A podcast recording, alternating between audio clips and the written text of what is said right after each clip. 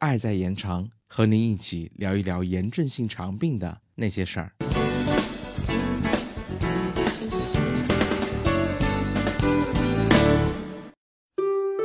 嗨，你好吗？我是小白，我们又见面了。之前在私下里，很多朋友聊天的时候都讨论到，激素到底该怎么用呢？很多朋友都非常的害怕医生给他开激素。那我们今天来聊一聊激素可以治疗哪些疾病？激素可以治疗的疾病有很多，特别是在对某些危重症患者的抢救中发挥了巨大的作用。全面的看来。激素可以作为急慢性肾上腺皮质功能不全、垂体前叶功能减退和肾上腺刺全切除术后的补充替代疗法。对于严重急性感染或炎症，在应用足量有效抗生素的同时，配五激素，利用其抗炎、抗毒作用，可以缓解症状，帮助患者度过危险期，还可以防止脑膜炎、心包炎。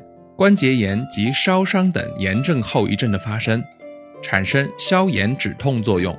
激素还对支气管哮喘有特效，可以缓解众多自身免疫性疾病和过敏性疾病的症状，抑制器官移植术后的排斥反应，并在感染中毒性休克、过敏性休克、心源性休克和低血容量性休克中发挥强大的疗效。另外，激素在白血病。皮肤病、恶性肿瘤的治疗中具有不小的作用。我们常用的激素有泼尼松、甲强龙、氢化可的松和地塞米松等。